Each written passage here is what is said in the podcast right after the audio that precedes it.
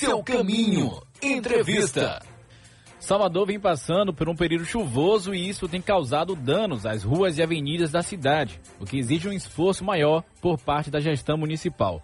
Hoje recebemos aqui no seu caminho o secretário de manutenção da cidade, o Luciano Sandes. Boa noite, secretário. Boa noite, Matheus. É... Obrigado pela oportunidade de divulgar as ações da Secretaria de Manutenção. É, primeiro eu gostaria que você explicasse um pouco para a gente como é que funciona o planejamento dessa manutenção feita nas avenidas, nas ruas da cidade de Salvador.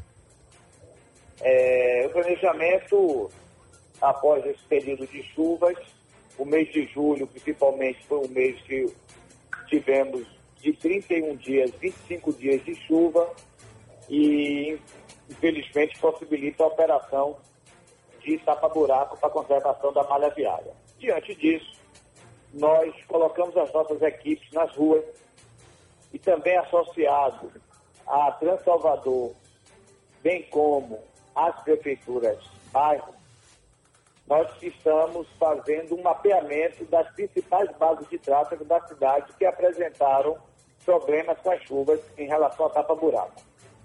Já iniciamos agora com o período de sol. As principais bases de tráfego da cidade já estão sendo é, atacadas com a operação tapa-buraco, a fim de dar, claro, a trafegabilidade necessária. Como você falou, no período chuvoso meio que fica difícil, né, essa manutenção. Mas assim, no período chuvoso também dobra os números de buracos e outros danos às ruas. No período chuvoso, o que é que pode ser feito para minimizar os danos nesse período que está chovendo, mais buracos aparecem na cidade? A gente às vezes utiliza é, o asfalto a frio, que é um asfalto que é uma medida paliativa apenas para evitar os grandes buracos, as grandes crateras, digamos assim, que gerem danos, porque o asfalto usinado a quente, que é o que nós utilizamos no dia a dia, como o nome já diz, a quente, ele não pode ser misturado à chuva porque ele desagrega. Então ele não pode ser utilizado no período molhado. Por conta disso, a gente utiliza, em casos emergenciais, o asfalto a frio. Uma outra questão, a gente recebe reclamações é, sobre viadutos e justamente sobre aquelas juntas né, de dilatação que tem no, nos viadutos e que alguns ouvintes ligam para a gente para falar a respeito de elevações nessas juntas. Eu gostaria de saber o que é que pode ser feito aí para minimizar essas elevações desses viadutos aí. A gente recebe muitas reclamações em relação a essa elevação dessas juntas de dilatação do viaduto. Com essa junta de dilatação, é uma matéria específica da parte estrutural do viaduto. É, a Secretaria de Manutenção é, observa, mas geralmente a gente passa isso para a SUCOP, quando é apenas aquela junta de concreto. Se a elevação se dá por o que nós chamamos de esbojamento do asfalto, com o tempo ele sobe, nós, via de regra, vamos ao local, retiramos esse excesso de asfalto e fazemos um novo nivelamento para tirar realmente esse desconforto que o usuário do veículo sente quando passa. Por cima é como se fosse um quebra-molazinho, né? Uma elevação que realmente é desconfortável. Em relação às intervenções por outros órgãos, como o Embasa, a que muitas vezes quebram ali, né, a faixa de rolamento para fazer a manutenção, as pessoas reclamam que o material que é colocado posterior, ele não é igual ao que era antes e eu queria saber se existe algum tipo de fiscalização por parte da prefeitura em relação a essas obras de manutenção que esses órgãos como Embase e Coelba acabam fazendo, que os moradores acabam reclamando que não há um nivelamento da pista, principalmente aí depois que termina os trabalhos.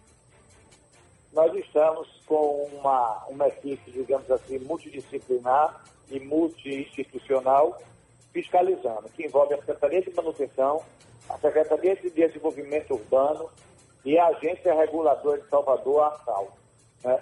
É, nós estamos todos, além das prefeituras básicas, fiscalizando, mapeando e esses órgãos notificando tanto as concessionárias de Bahia Gás ou Coelba, também a concessionária de água e esgoto, no caso a Embasa, para que eles procedam o reparo necessário e é, evite que fique, após a operação, essa situação é, ou às vezes pela falta do asfalto, que fica aquela depressão, como foi mencionado, ou a utilização de um asfalto com que ele não tem a qualidade necessária.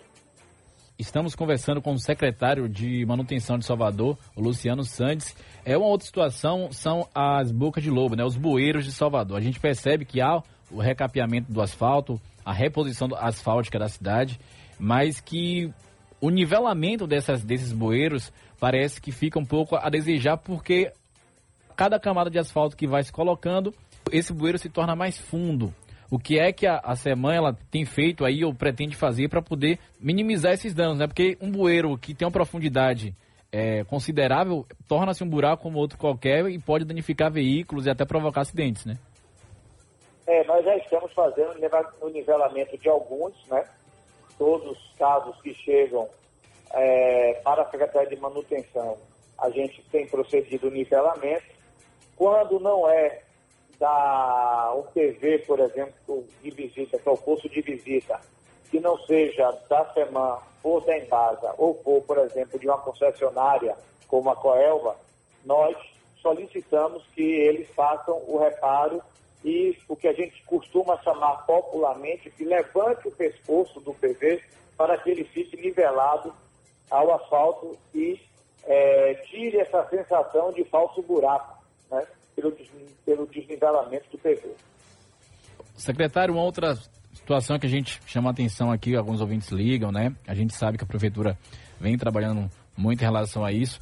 Em relação às sinalizações, principalmente de quebra-molas, né? Tem algumas ruas de Salvador que tem alguns quebra-molas que, não, que são colocados pela população, acabam fazendo por conta própria a colocação desses quebra-molas, e mas que não tem né, a, a sinalização nem vertical nem horizontal desse redutor de velocidade.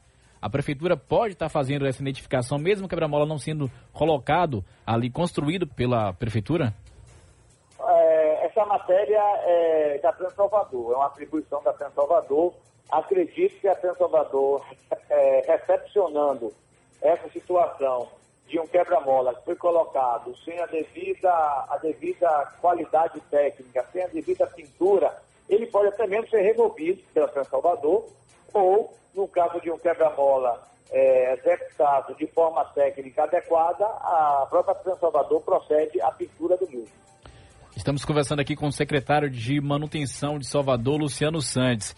Secretário, em relação a, a esse período de chuva, muitas vezes o asfalto cede em alguns bairros de Salvador. O que, é que a população deve fazer para acionar aí a SEMAN para poder fazer essa sinalização, primeiramente, né, do, do, da cratera, do buraco ocasionado pela chuva. Como é que a população tem que prosseguir aí nesse caso, quando acontecer esse, esse tipo de interferência aí? Acionar os canais de comunicação, né, o Fala Salvador, 156.